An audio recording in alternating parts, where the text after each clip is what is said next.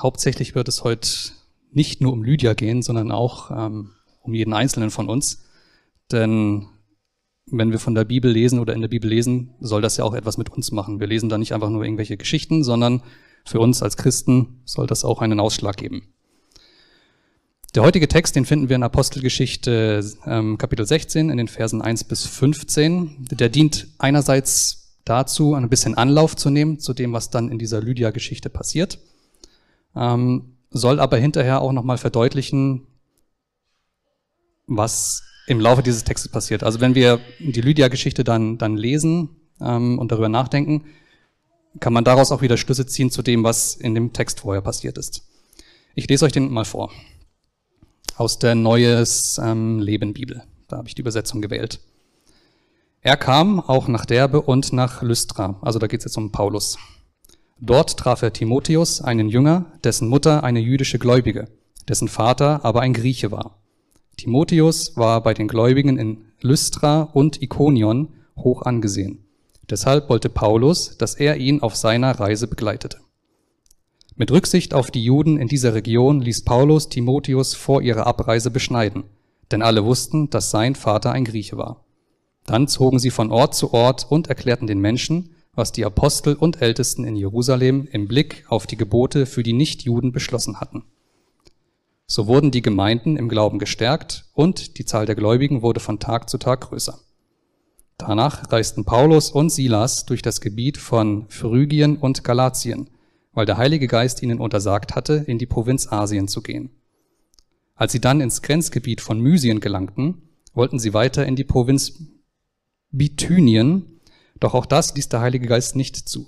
Also zogen sie durch Mysien in die Stadt Troas.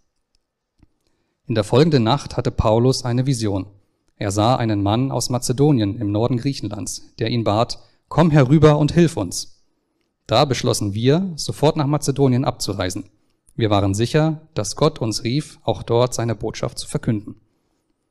Wir gingen in Troas an Bord eines Schiffs, segelten zur Insel Samothrake und von dort, von, und von dort nach Neapolis, wo wir am nächsten Tag anlang, anlegten. Von dort aus erreichten wir Philippi, eine größere Stadt in der Provinz Mazedonien und römische Kolonie. Dort blieben wir mehrere Tage. Am Sabbat gingen wir ans Ufer eines Flusses etwas außerhalb der Stadt, weil wir annahmen, dass die Einwohner sich hier zum Gebet trafen. Und wir setzten uns hin, um mit einigen Frauen zu sprechen, die dort zusammengekommen waren. Eine dieser Frauen war Lydia aus Thyatira, die mit kostbaren Purpurstoffen Handel trieb. Sie war keine Jüdin, hielt sich aber zur jüdischen Versammlung. Während sie uns zuhörte, öffnete der Herr ihr das Herz für die Botschaft, die Paulus verkündete. Sie hielt sich zusammen mit allen, die zu ihrem Haus gehörte, nee, Entschuldigung, sie ließ sich zusammen mit allen, die zu ihrem Haus gehörten, taufen und bat uns, ihre Gäste zu sein. Wenn ihr wirklich der Meinung seid, dass ich dem Herrn treu bin, sagte sie, dann kommt und bleibt in meinem Haus. Und sie drängte uns so lange, bis wir nachgaben. Also ihr merkt viel Anlauf für am Ende fünf Verse in der Lydia ähm, erwähnt wird.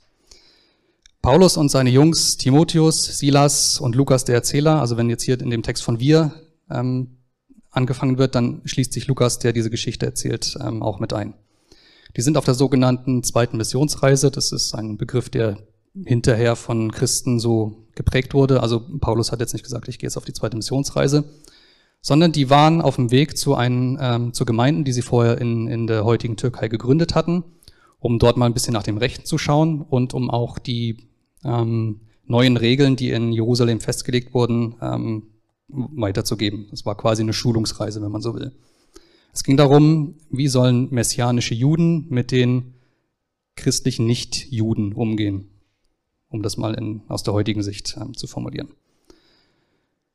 Auf dem Weg durch die Türkei, da verwehrt ihnen der Heilige Geist ähm, so ein bisschen den Weg. Also sie haben so eigene Pläne, aber der Heilige Geist spricht etwas dagegen. Sie wollen also zuerst nach Süden gehen, das versagt ihnen der Heilige Geist. Dann wollen sie nach Norden ausweichen, auch das möchte der Heilige Geist nicht. Sie müssen also quasi den Weg mitten durch die Türkei von ähm, Osten kommend Richtung Westen, Richtung Mittelmeer gehen und kommen dann eben in dieser Stadt Troas an. Dort hat Paulus dann eine Vision, in der ein Mann aus Mazedonien, außer gegenüber auf dem griechischen Festland ähm, die Botschaft erhält, bitte komm herüber und bring uns die Botschaft. Und so interpretieren sie das dann auch. In dieser Stadt, in der sie dann zuerst anlegen, das ist Philippi, also dieser Neapolis-Stadt, ähm, das ist quasi nur der Hafen von der Stadt Philippi. Die waren oftmals in der Antike weit auseinander, aber jede Stadt wollte halt so wichtig sein, dass sie einen eigenen Hafen braucht. Deswegen gab es da halt immer Verbindungen. Und in Philippi treffen sie auf Lydia. Lydia selbst ist eine Purpurhändlerin, die verdient also ihr Geld mit dem Handel oder Verkauf von ähm, wertvollem Farbstoff. Sie selbst stammt aus der Provinz Lydien, ähm, das ist im Westen der Türkei, und wie ihr Name und der Ort ihrer Herkunft schon sagt, stammt sie eben von da. Also beides schließt darauf, ähm, dass sie aus dieser Region kommt. Und diese Stadt, ihre Heimatstadt Thyatira, ähm, war sowohl für die Farbenindustrie als auch speziell für den Purpurfarbstoff bekannt und berühmt. Wir, wir erfahren über Lydia auch noch, dass sie selbst keine Jüdin war, also nicht von Geburt. Und sie war auch keine Proselytin, das heißt keine konvertierte oder keine übergetretene, sondern im Urtext heißt es, sie verehrte Gott. Sie hielt sich also zu dieser Versammlung, hatte vielleicht auch ähm, ein paar dieser Gebote übernommen, hielt sich daran, aber war selbst nicht zum Judentum übergetreten. Sie hat diesen entscheidenden Schritt noch nicht getan. Diese Versammlung, von der wir hier lesen, ähm, das ist kein offizieller, kein synagogaler Gottesdienst. Ähm, dazu wären mindestens zehn Männer nötig gewesen. Auch dafür gibt es im Judentum Gesetze, ja. Sondern diese Frauen, die haben sich, ich nenne es mal, wie man es heute sagen würde, zu einem Frauengesprächskreis getroffen. Und da das Ganze am Sabbat stattfand, haben die auch da nicht Wäsche gewaschen oder ihr Purpur hergestellt, sondern die haben tatsächlich ähm, am Sabbat sich zusammengesetzt und über das Wort Gottes nachgedacht und geredet. Sicherlich auch über andere Themen, aber auch das stand im Vordergrund. Und da trifft es sich natürlich super, wenn dann hier so ein, so ein jüdischer Lehrer wie der Paulus daherkommt. Der hat sicherlich auch nur auf diese Gelegenheit gewartet und fängt mir nichts, dir nichts an, ihnen hier von der frohen Botschaft zu erzählen, die Jesus in die Welt gebracht hat. Und dann steht es da so schön geschrieben, der Herr Jesus öffnete ihr das Herz. Da war er endlich, der, der eine große Moment, auf den Lydia vielleicht schon so lange gewartet hat. Als Verehrerin Gottes hat sie ja vom, vom Gott der, der Juden schon sicherlich sehr viel mitbekommen, sehr viel gehört, das ein oder andere übernommen. Aber so die vollständige Hingabe, der letzte Schritt, das hat noch gefehlt. Die Gründe dafür, die gehen nicht aus dem Text davor, das ist spekulativ. Ähm, hätte sie dadurch vielleicht gesellschaftliche oder wirtschaftliche Nachteile gehabt? Hat es bisher einfach nicht gefunkt oder hat das Entscheidende gefehlt? Vielleicht hat sie auch schon gebetet, Herr, wenn es dich wirklich gibt, dann zeig es mir, mach es mir ganz deutlich. Egal, was auch immer zwischen ihr und Gott stand, Jesus hat es in diesem Moment beseitigt, aus dem Weg geräumt. Und das war genau der Moment, wo Lydia für sich gesagt hat, okay, jetzt mache ich den Sack zu. Jetzt gehe ich zu diesem Gott, den ich für mich erkannt und angenommen habe. Vielleicht hat Paulus in seiner, in seiner Rede, es war mehr so ein Vortrag, es war also kein, kein Streitgespräch, sondern es war sowas wie eine klassische Evangelisation. Er hat also davon erzählt, ähm, wie er es vorher in den Synagogen auch getan hat. Und vielleicht hat er auch die Geschichte erzählt, ähm, wo Jesus in die Synagoge in Nazareth kommt und aus der Tora vorliest. Und zwar ist das aus der Jesaja-Stelle, ähm, wo es um Verheißungen geht. Ihr könnt es nachlesen im Lukas-Evangelium ab ähm, Kapitel 4 ab Vers 14. Ich gehe nicht genauer darauf ein, ich nehme jetzt noch ein paar Stichpunkte. Und zwar bezieht sich Jesus da auf diese Stelle. Gefangene werden freigelassen. Blinde werden wieder sehend. Unterdrückte werden befreit. Kurzum, die Zeit der Gnade des Herrn ist gekommen. Und wo Lydia, wo du bis jetzt in deinen Umständen gefangen bist, da will Jesus und da wird Jesus dich auch befreien. Das heißt, Jesus erfüllt nicht nur Verheißungen, sondern er gibt selbst auch welche. Kurze Eigenwerbung, wenn ihr heute mal in dem ähm, in die Folge von einem Psalm am Tag macht klug und stark reinschaut, geht es auch um weitere Verheißung von Jesus. Den Link stelle ich nachher rein. Ähm, aber Jesus hat viel erfüllt und Jesus hat auch viel verheißen, er hat uns viel versprochen. Ganz sicher hat Paulus auch über den, über den Tod, also die Kreuzigung, über die Grablegung, über die Auferstehung von Jesus gesprochen und die Hoffnung, die für uns Christen damit verbunden ist. Ein Leben über den Tod hinaus. Da wird es später bei Gott im Himmel, wird es nur noch Freudentränen geben, keine anderen Tränen. Es wird kein Leid mehr geben. Der Tod wird besiegt sein. Wir werden bei Gott sein.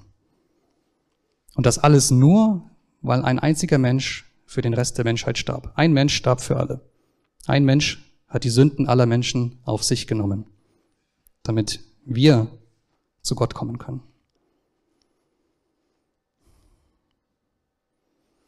Und Lydia als reiche Frau hat das sicherlich gewusst, dass man sich aus seinen Sünden mit noch so viel Geld nicht freikaufen kann. Auch die Ausgießung des Heiligen Geistes an Pfingsten wird Paulus sicherlich nicht ausgespart haben. Denn der Heilige Geist hat sie auf dieser Reise ja ganz speziell geführt, ganz direkt an diesen Ort geführt. Und ich bin mir sicher, Lydia war Teil Gottes Plans, dass genau diese Begegnung passieren muss. Dass auch wir heute davon lesen, wie, wie Gott Herzen öffnet. Bei Menschen, wo man es eigentlich gar nicht erwartet. Juden damals, ihr kennt es ja vielleicht aus den Geschichten, ähm, wenn Jesus mit Frauen zusammen war, dann war das immer so ein bisschen verpönt. Frauen waren eigentlich hm, ja, Menschen zweiter Klasse, wenn sie überhaupt als Menschen angesehen wurden. Denen hat man eigentlich nicht die Lehre nahegebracht. Jesus macht es anders. Und Paulus tritt genau in diese Fußstapfen auch und macht es auch anders. Die Botschaft Jesu ist für jeden da und jeder braucht diese Botschaft. Und mit dem Heiligen Geist, der dann ja in, in den Christen wohnt, in den messianischen Juden damals, da wird der eigene Körper zum Tempel dann ist es nicht mehr der Tempel in Jerusalem, zu dem man pilgern muss, sondern Gott im Menschen. Und dadurch gibt Gott auch einen ganz anderen persönlichen Wert, der so viel unabhängiger von Menschen ist. Oftmals ist unser, unser Selbstwert ja davon abhängig, wie andere uns sehen oder wie viel Beifall wir bekommen im Internet, wie viel Daumen hoch es gibt, ähm, wie viele Leute den Kommentar beantworten. Bei Gott ist das anders. Der verleiht einen eigenen Wert, der darin ruht, dass wir von Gott angenommen und geliebt werden. Und das gibt uns auch Würde, Würde, die uns keiner nehmen kann. Das Ganze ist Lydia also so wichtig, dass sie sich und ihr Haus taufen lässt. Sie macht den Sack zu, wie ich vorhin gesagt habe. Sie hält Gott ihr Herz hin und lässt es verändern. Und diese sogenannte Haustaufe, das war in der Antike ähm, üblich. Das heißt, der Glauben, der, den der Hausherr hatte, in dem Fall die Hausherrin, der galt auch für all die Mitbewohner in diesem Haus stand. Das waren also die Angehörigen und auch die Sklaven, die man damals so hatte. Segen also für das ganze Haus. Wie ist es bei dir? Wartest du schon länger auf so eine Begegnung? Oder liegt dein Wow-Moment schon hinter dir? Bevor ich jetzt zum zweiten Teil übergehe, möchte ich uns eine Minute in der Stille geben, wo wir mal darüber nachdenken können. Worauf wartest du? Wie war das damals, als du diesen Wow-Moment hattest mit Gott, als Jesus in dein Leben trat? Wie hast du dich dabei gefühlt? Was ist mit deinem Herzen passiert? Gehen wir mal eine Minute in die Stille.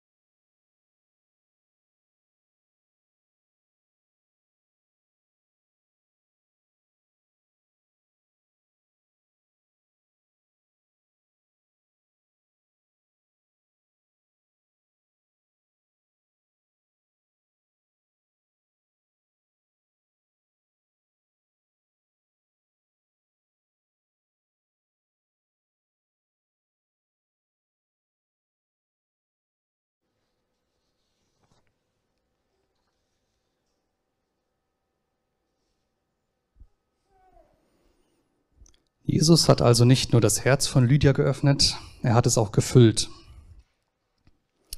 Jetzt ist es nicht so, dass Jesus, wenn er unsere Herzen öffnet, ähm, da irgendwelche Schatzkammern vorfindet, sondern darin befindet sich alles Mögliche.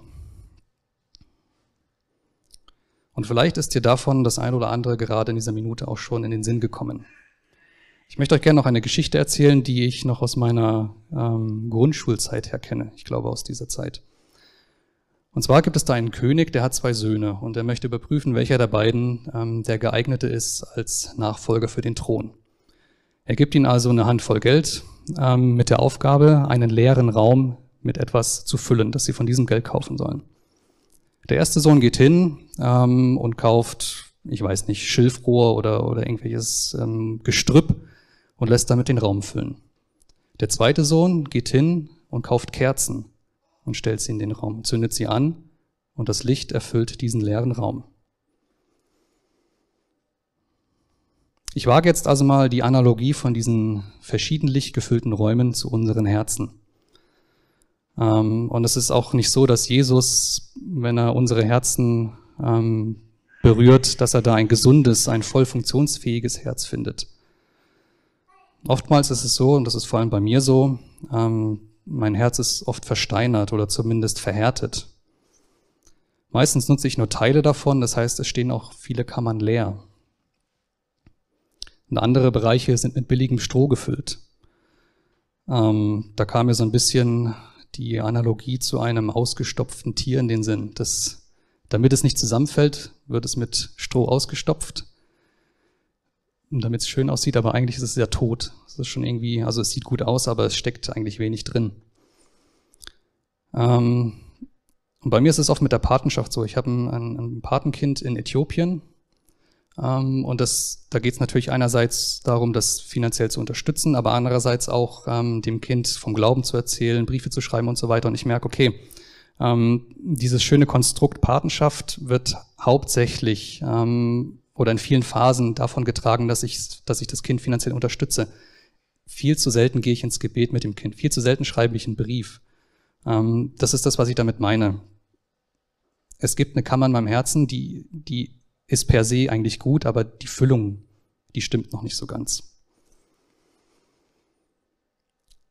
Und wie in dem, in der Geschichte, dieser Sohn, das diesen leeren Raum mit, mit Kerzen füllt und dieses Licht der Kerzen diesen Raum erfüllt, so möchte Jesus auch dein Herz mit Licht erfüllen.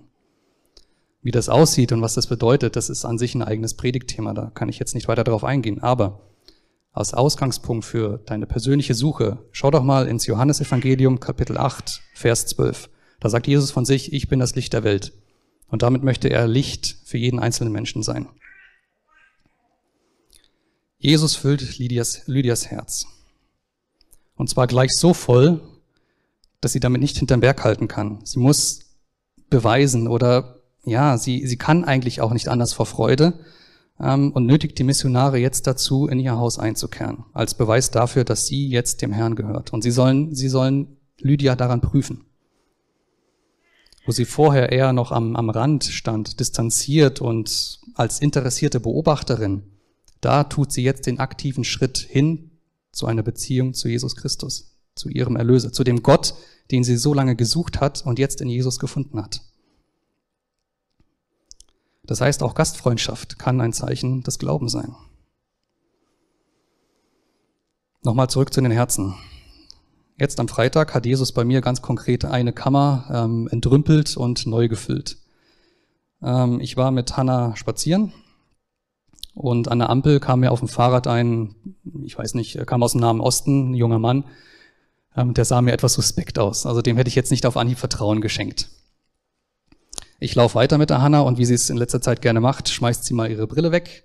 Das habe ich dann kurz darauf gemerkt, bin wieder umgedreht, ähm, um die Brille zu suchen. Und ein paar Meter später spricht mich einer an. Und wer war's? Genau dieser junge Mann auf dem Fahrrad.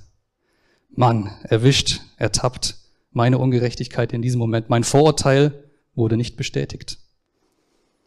Diese Kammer in meinem Herzen, die mit einem Vorurteil gefüllt war, das hat Jesus rausgenommen. Und ich habe gemerkt, okay, ja, an diesem, an diesem Punkt, da will er mich berühren, da will er an mir arbeiten, da ist etwas zu tun. Ich habe dann im Stillen diesen jungen Mann gesegnet, weil ähm, sein Deutsch war so schlecht, wir konnten uns eigentlich nur mit Handzeichen ähm, verständigen. Und ich habe auch zu Gott gebetet, Herr, sei mir Sünder gnädig. Das eine ist ja, wir lassen uns von Gott berühren. Das andere ist aber, lassen wir unser Herz auch füllen. Das ist keine Einbahnstraße. Jesus kommt in unser Leben und alles wird gut. Wir müssen selbst daran auch arbeiten. Gott zeigt uns etwas. Gott legt uns etwas aufs Herz. Dann müssen wir aber auch gehen. Dann müssen wir aktiv werden. So wie Lydia. Sie hat erkannt, hier ist jetzt mein Gott. Hier ist etwas Großes passiert. Und jetzt gehe ich die nächsten Schritte. Zurück zum Anfang des Textes, um jetzt nochmal den Bogen zu spannen. Zu spannen. Ähm, ich habe gesagt, wir haben großen Anlauf genommen ähm, und das eine findet sich im anderen wieder. Auch hier hat Jesus, hat Gott Herzen geöffnet bei den Missionaren, sonst wären sie nicht losgelaufen, sonst hätten sie das alles nicht auf sich genommen. Ich meine, die sind von Jerusalem ähm, nach Norden über die Türkei gelaufen. Stellt euch vor, wie lange ihr bräuchtet, um durch die gesamte Türkei zu laufen. Und mancher dieser Missionare hat sicherlich auch auf so einen Wow-Moment gewartet. Der Timotheus zum Beispiel, der war ja halb, halb Grieche, halb Jude. Der hat von seiner Mutter was mitbekommen, aber auch ähm, das griechische Weltbild von seinem Vater. Und trotzdem hat er sich in dem Moment, wo es darauf ankam, für Jesus entschieden. Und, äh, und Paulus, der dachte, ach, bei mir ist alles klar, bin ja eh Jude, bin Pharisäer, den Moment habe ich schon lange gehabt. Nee, nee. Jesus hat einen anderen Plan mit ihm gehabt. Als Paulus sich bekehrt hat, war das alles nicht mehr wichtig. Da war nicht wichtig, dass er Pharisäer war, dass er, dass er ein Gelehrter des jüdischen Glaubens war, dass er wusste, vermeintlich wusste, was, was Gottes Weg für sein Volk ist. Er hat Menschen verfolgt, aber durch Jesus hat er erkannt, das ist nicht der Weg. Das ist nicht der Weg der Liebe. Das ist nicht der Weg der Barmherzigkeit. Und an dieser Stelle hat Jesus ganz klar Paulus Herz berührt, geöffnet und verändert.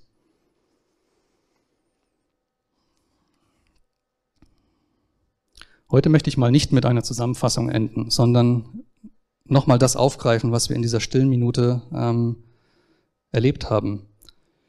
Nehmt euch zu Hause nochmal die Zeit. Wenn du auf Gott wartest, wenn du, wenn du sagst, Gott, wenn es dich gibt, zeig dich mir. Nimm das nochmal ins Gebet. Denk aber auch darüber nach, was hält dich davon ab, diesen letzten einen Schritt zu tun? Was muss noch dazu kommen, dass es passt?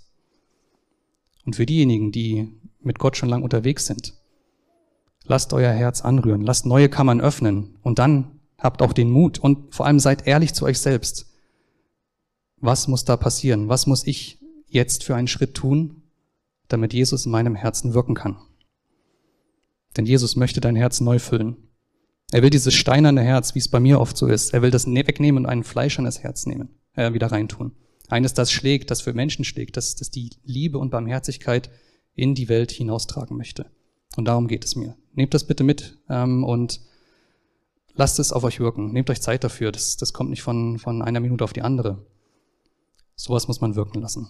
Aber seid ehrlich zu euch und lasst euer Herz bei Jesus in seinen Händen ruhen. Amen.